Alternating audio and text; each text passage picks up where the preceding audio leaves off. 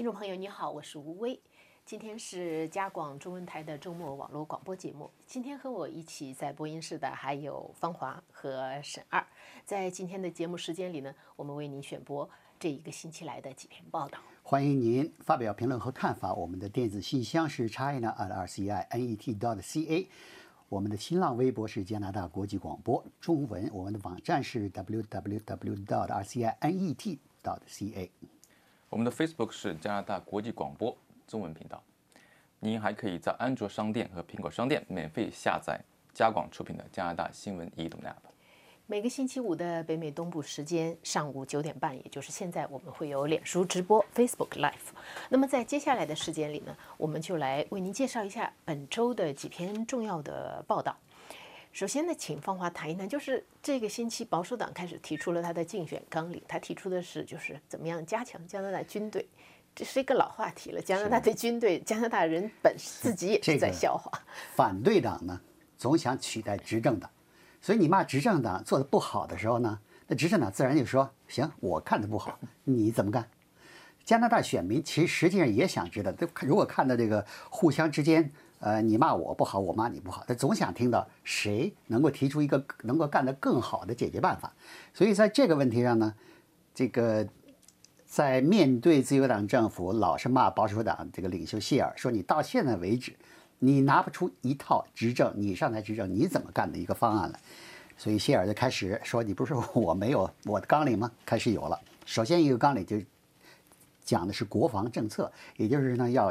强大加拿大的军队力量，呃，拿出更多的国防开支来，要把这个发挥加拿大在国际上的影响。那么，这是在五离大选还有五个五个月的时候开始发声讲话，陈述自己的纲领了。那么，还还一个接下来的问题就是：行，你要强军，强军是要花钱的，很烧钱的。嗯，那个是钱从哪来啊？大笔的资金，这个是。而而且这个，呃，虽然。谢尔呢？这次讲话呢，分析家评论就是，他倒是讲了国防政策，保守党上台准备怎么干，他就是没讲钱从哪儿来。而保守党选民一般呢，在听到政府公布政策的时候，直接的反应，首先就是问的问题就是花多少钱，钱从哪儿来？这两个问题恰恰是谢尔都没有回答，而而是他的他的所谓这个票仓的选民们迫切想知道的问题。现在呢，就是他，比如他提出的两个问题啊，一个是购买新潜艇，购买新潜艇，当然不要说非常非常昂贵的核潜艇了，加拿大就是买常规潜艇，不管你是从瑞典这样的呃制造呃常规潜艇的国家购买，还是从呃挪威这样的国家购买，不管你从哪个国家购买。都是很贵的。加拿大上次买的是英国的那用的那个二手潜艇，买了几艘以后，好像有一艘修了半天，有一艘还没，就是根本就不能出海，修了半天也不能出海。有一艘在还没有到达加拿大，在海上就出出故障了。嗯，然后呢，这是潜艇、飞机。上一次保守党政府执政的后期呢，已经决定了要买购买，呃。美呃，美国的隐就是叫什么隐形战机 F 三十五隐形战机很贵很贵，一架一架战机就是十亿美元，十亿十亿，我就是不知道是最后算是加元还是美元，但十亿元贵的不得了。最后自由党政府一上台以后把它取消了，所以就说这个国防开支是非常非常这个烧钱的，而且呢他还提出了一个，谢尔还提出加拿大要参加美国的。反导防御体系，嗯，这更是烧钱的东西了。不管你是参加这个研制，还是最后建雷达阵，还是以这个呃其他的什么方式参加反导，那反导呢都是烧钱的那个，连美国政府最后都都有点这个呃，都有点对自己这个呃决策是否正确呢，也要重新考虑，因为什么？花钱太多。那么现在保守党。公布了自己的国防防御政策，那么接下来的问题就是，他上台以后能不能实现这个？专家评论的是，从保守党过去的记录来看，记录不太好，往往都是说的多做的少。比如哈珀政府在阿富汗呃战争的时候呢，就是说要承诺要大笔增加军费开支，呃，确保加拿大军队不会因为缺钱而感到发愁。但是呢？阿富汗战争一旦这个接近尾声，撤军了以后呢，哈珀政府面临大选压力，承诺要削减预算，首先要砍的军事开支。和平年代军事开支砍的是最没有眼下的结果的。而且这个从加拿大历史上来看，不论是保守党还是自由党，上台之前谁都说要强军，上台之后一面临，你比如说是把钱花在教育上，还是花在公费医疗上，还是花在国防开支上，想都不用想，首先是砍。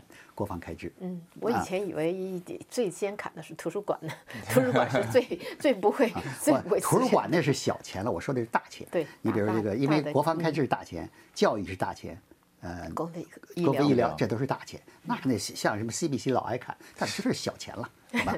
砍了也砍不出一艘核潜艇的钱来。对，所以现在呢，就是呃，加拿大的专家还认为呢，如果呃谢尔上台。成为执政党，他能干成一件事儿，这就这件事儿就能让他不说是名垂青史吧，但是至少能让他成为加拿大第一位能够做到这一点的总理。这就是什么呢？就是简化、精简加拿大的军备采购决策过程。加拿大不管是采购潜艇啊，还是采采购战机啊，这个决策是一拖十年，那是常见的事儿。最后拖了十年，还有可能是最后又黄。嗯，然后人家那边已经这潜艇已经都已经更新换代了，对已经是新一代。老变老潜艇。哎呀，这个加拿大的军队，这个是个老话题了。这也从中也能看出，从一个侧面也能看出加拿大这个国家的文化。你上放在任何一个国家，就是国防这个事，你省什么？人家省什么都不能省。人家俄罗斯刚举行了五九红场大阅兵，你看人家那人家的强军，那从精神上到到金钱上，那全是有保证的。中国强军那也不是开玩笑的事情，那跟中国那个是不能比，那就是勒紧裤腰带也要。现在你你在加拿大，你能勒谁的裤腰带呀？对不对？好吧，我们接下来再我们讲另外一个话题，就是这个星期呢，有一位就是加拿大的华裔学者赖小刚啊，接受了本台的采访，就是谈中加加中关系。那么在这个谈家中关系呢，他其中也讲到一点，就是说，呃，他评论中国的外交风格，所以呢，我就我我选了一段，就是二零一六年的时候的，当时，呃，我王中国外长王毅和加拿大的外长联合举行记者招待会的时候，因为有加拿大记者提问，所以呢，呃，激怒了王毅，王毅就是说当时斥责。呃，这这个记者不懂中国啦，什么的蛮横霸道了之类的。当时这个事情引起了引起了非常大的反响，至少是在加拿大和在在国际上吧。其实在中国也是，只不过中国的反响呢跟这个不是太一样，呃，就是跟加拿大说的不是太一样。这个是当时，然后他然后赖小刚赖小刚讲到的还有一个就是比较最近发生的事情，就是在不久前，呃，驻加拿大大使卢沙野。驻加拿大大使卢沙野呢，他是在那个什么，在呃呃，就是在评论孟晚舟事件的时候呢，就说加拿大是是白人至上国家，讲到这个，他讲的比较严厉。我们撒海的，我们巴海的，A 了都不。这个呢，就是呃，他这个之所以我把这个事情提的提前到前面来讲呢，是因为。这个是因为为了这个视频的视频的关系，因为现在我们不是就是一个比比较新的变化，就是在被要求我们就是需要就是在节目里面加上一些有可能的话加上一些视频了，加上一些视频呢，还有就是说呃像我们的这个我们在网站上的报道，那么呃赖小刚呢，实际上他的主要的他讲的就是接受采访讲的内容，他就是分析现在的家中关系。他就是加中关系，现在大家都知道，加拿大是夹在中国和美国的呃这个两边的这个战略，这可以说是对抗中间吧。这个就是呃赖小刚本人，他是以前是学历史的。所以他对这个历史比较熟，一说就说到以史为鉴，就一说就说到历史。他说，实际上加拿大一直在避免成为第二个比利时，就是因为比利时在两次世界大战当中呢，都被德国当成了一个打击法国的通道。那其实加拿大就是夹在加拿大的国力，在一个在一个大块头。旁边做邻居，很容易在这个大块头跟别人打架的时候被夹在中间。那么加拿大，他说他的外交和防务政策，实际上他是一直在避免这种情况的出现。比如说，比方说当时冷战时期在美苏之间，那个时候应该说，如果现在我们回想起来，应该还算是比较成功的。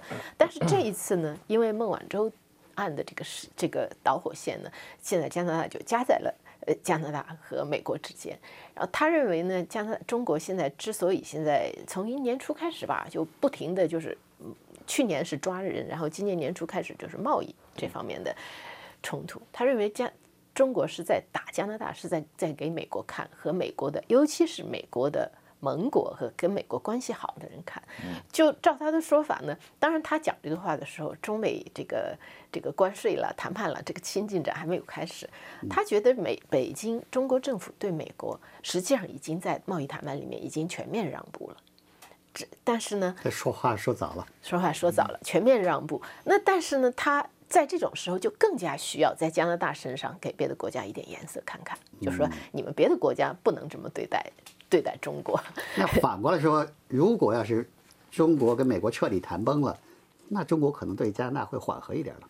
这个就还这个还真是这个预测就更这个预测就更远了，就真的是不知道呃，接下来恐怕还要真的是还要看这些进展。那么呃，他就认为呢，现在中国对待加拿大的方法，我跟你说，他是历史学者，他而且他的一个研究领域，我在网上查的资料。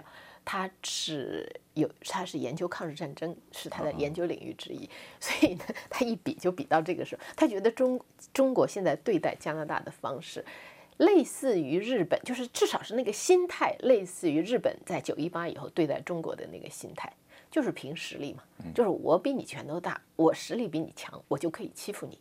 还有就是需要，他说日本当时占领东三省的时候，他。并没有去操去操心什么是不是符合国际法呀，还是什么的，是因为他需要，他生存需要，然后他拳头够大，他就他就他认为说这个是两者之间是有是有联系的。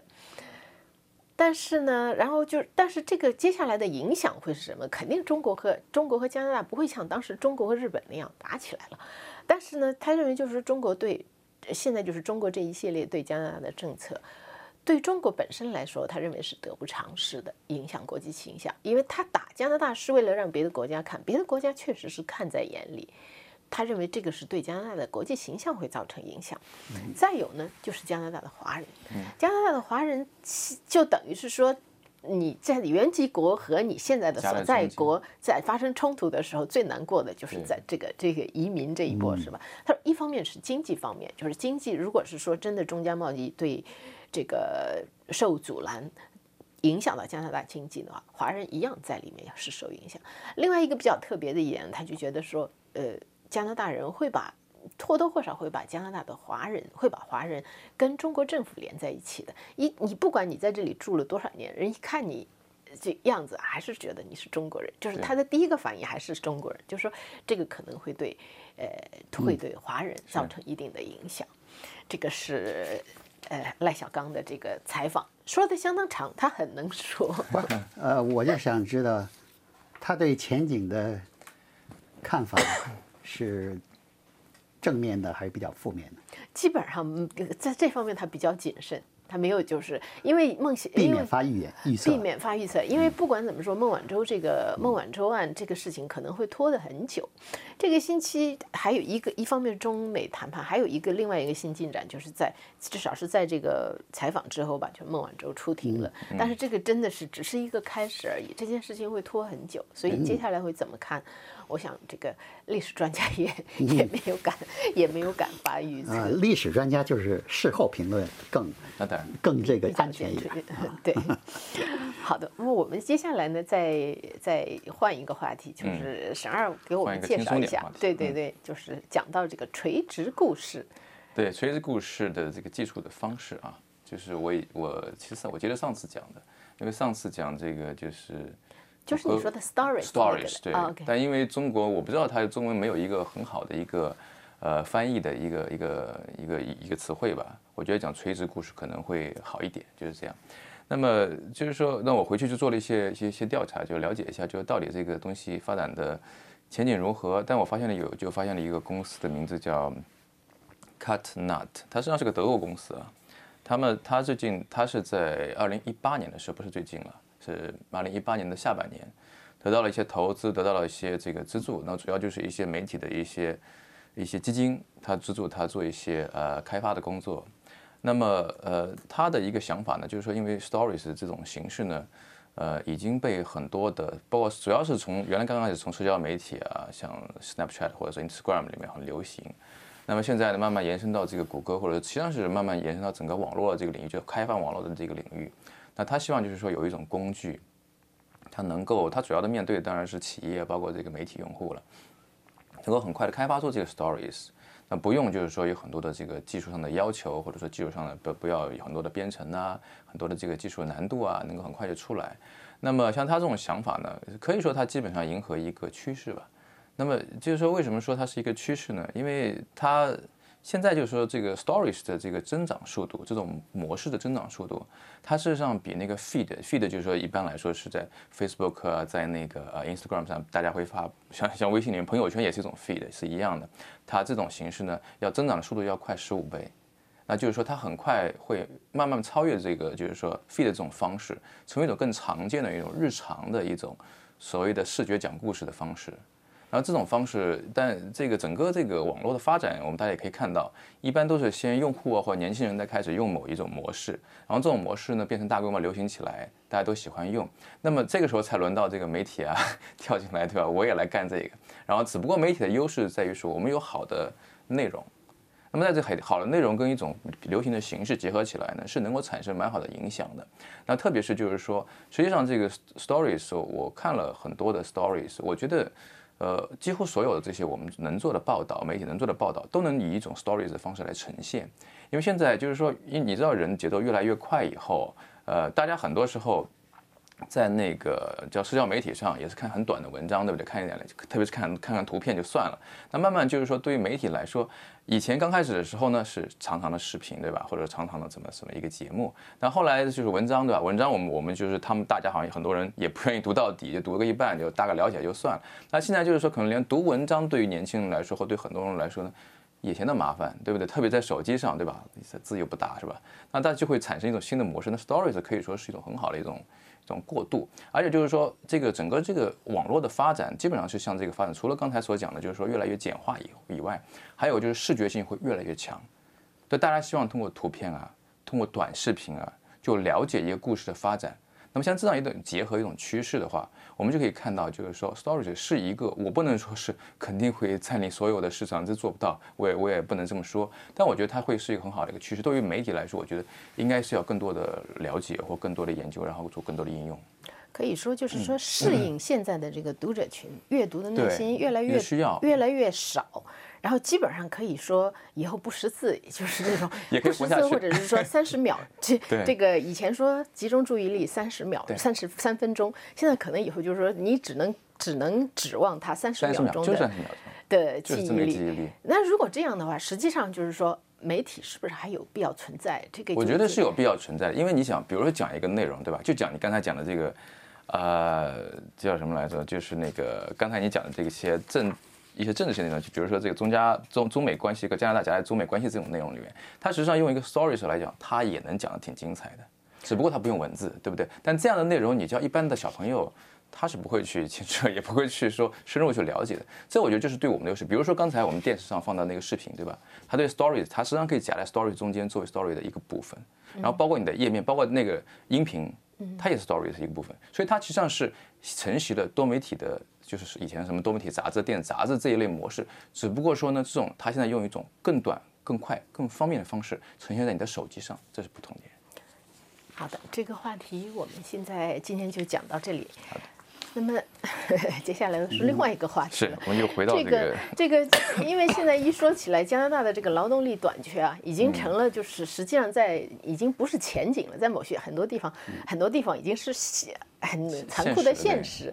但是呢，芳华，你发现你这个在你这篇报道讲的就是说中老中老年人在职场上，我我来加拿大这个我来加拿大这么多年以后呢，首先第一个发现呢就是，就是加拿大这个吃青春饭的行业跟中国吃青春饭的行业是不一样的。你比如坐飞机，中国的那一水的那个是年轻漂亮的空姐空少，你在加拿大的这个呃航空服务这个行业呢，那是。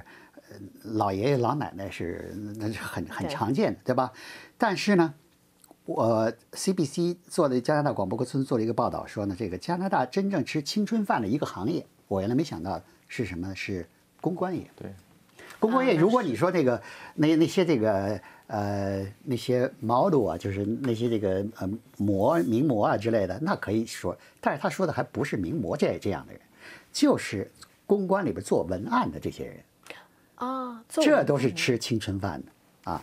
人说了，这个在加拿大的就是类似这样的吃青春饭的行业啊，四十岁是一个分水岭。当然，四十岁你从从身体来说呢，到四十岁以后，你觉得自己的很多的这个体能在下降体能在下降，嗯机能机能在下降，精力精力也不足。但是人家说的不是这个，人说到了四十岁以后呢，你就不再适于在这种行业工作了。比如说是啊，这个在公关领域工作的有一个四十四岁的一个男的叫麦弗森，他说呢，他说是过了四十以后，人过四十以后，就发觉自己身边的这个同龄的伙伴呢越来越少，越来越少。然后呢，直到有一天，老板把他叫过去说：“你也走吧。”嗯，就把他也给解雇了。然后他呢被解雇以后呢，虽然有在呃公关领域做这么多年的做文案的这么多年的经历，他找工作很难。人家一听说哦，你有这么多年经历，但是如果我付你这个二十岁的小年轻人工资，你愿意不不愿意干呢？他是干了四十岁了，他工资比那个刚入门的小年轻不说加倍吧，也也是差不多的。你让他从入门的工资开始干起，他他自然不愿意干。找了工作，找了半天也找不到，最后他想怎么办呢？想干脆我改行做电焊工得了。原来他可是做文案工作、白领工作，那去做电焊工呢，那是 那也变成要体力啊蓝领的。呃，而且那也是但是有一点，电焊工的工资可不低啊。是对对吧？对所以呢，他要想保持自己的工资收入，再从事原来的那个是几乎不可能的。嗯所以他干脆我改行算了，才能保持呃这个收入的水平。还有一位也是四十四岁的一个女的米利根，她说呢，她说她的公司啊，她的她在多伦多一个公关公司有一百多人的公关公司给工作，她说平均年龄二三十岁，她简直是鹤立鸡群的感觉。她觉得自己也待不住了，所以她也开始打算自己的。虽然他老板还没把他赶走，他已经开始为自己，呃，打算这个今后干什么。专家们说呢，为什么出现这个，呃，就是公关公司领域出现这个这种所谓的，呃，歧视上了年纪的人？其实四十岁还不算老啊，在那儿已经就是老的不不不能待的这个这个岁数了。然后他说呢，最主要的是两点，第一点呢是客户的需求，第二点呢就是工资。你雇一帮小年，雇一帮小年轻，二十岁，那工资便宜一半那好多呢。而且现在你二十二十年以前雇佣的员工，他享受的福利，比现在新雇佣的员工享受福利要明显的要高很多。对现在的这个老板雇雇了以后，工资低，好多过去提供的福利还可以不给。因为本来那个年假都已经到了五 到了六个星期、七个星期了，现在雇一个小年轻人大概就两周。啊不，两周，而且还有一个贵的是退休金。啊，对了，还有退哎休金。，嗯所以呢，这个呃，工资、工资、福利、退休金都可以少付，对老板来说便宜了不少。另外一个也是客户的推动，这客户呢总总觉得现在的主要的消费群体，不管是真是假，他老觉得是千禧年一代人，就是现在三十岁左右的这些人，他想我要是争取这一部分人的这个注意力，争取这些人的这个购买能力的话，我得找一帮人。嗯，也是千禧年一代的人来做文案，来做各种各样的事情吧。对所以呢，市场的需求还有这个工资的压力，使得呢，呃，这个行业呢越来越趋向于雇佣年轻人，而且形成一个恶性循环。为什么呢？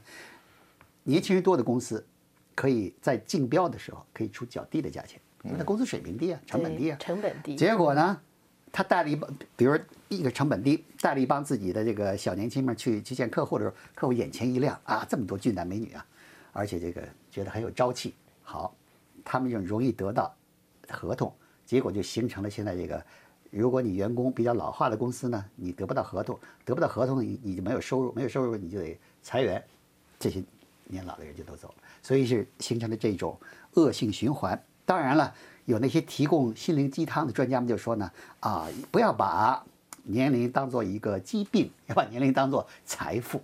问题是这话呢，是听起来也不错，也很振奋人心。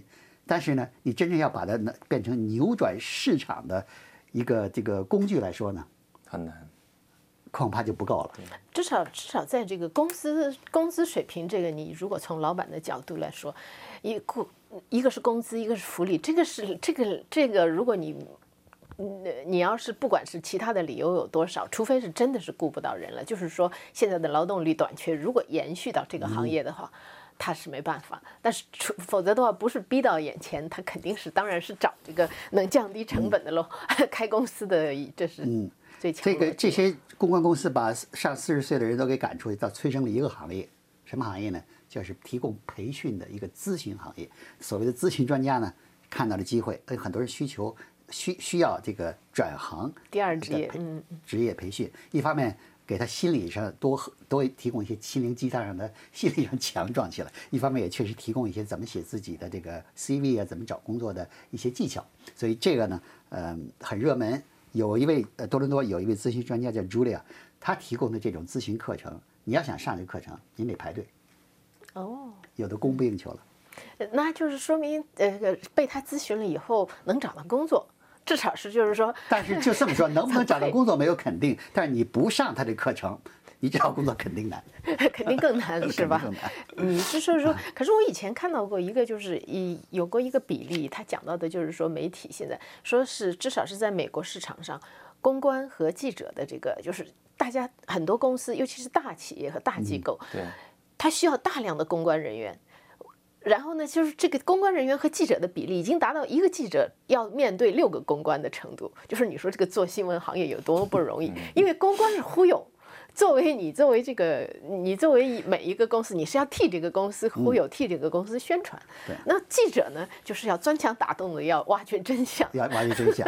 对，所以这是这两个人呢，就是 就是现在就变成这个势，就完全不是势均力敌。那当时我还想说，如果这样的话，那么就是他这个公关行业应该大量需要人。看样子就是说这个需要年轻人，需要年轻人。对，这两边还没有结合起来。不过可以安慰的是，呃，广告行业这样，但是还是。有很多行业并不排斥四十岁以上的人，否则的话，否则的话，这个失业率对有的行业现在不是很多都说嘛，就鼓励这个呃六十岁接近退休年龄或已到退休年龄的人呢，呃，这个留下来继续工作，或者是非全日制，或者是干一些其类似的工作，反正这个总是各种需要都有了。好的，哎，今天这个时间呢，我们就解，我们就这个报道就到这里为止了。本来呃还准备的一个报道就是说，绿党这个星期新闻就是绿党这个星期在 BC 省的纳乃莫呢赢得了补选，所以呢就有史以来第一次把绿党的是在国会议员呢增加到了两个。过去从一九八三年成立到现在，一直都是只有党领袖当选。这个加倍呢？这也算加倍了，但是从一变成二就加倍。对对，从一到变成二，好吧。那么今天的节目呢，到这里就结束了。谢谢 Pierre Benoit 和沙克朗段，我是吴威，谢谢您的收看和收听，祝您健康愉快，我们下次节目见。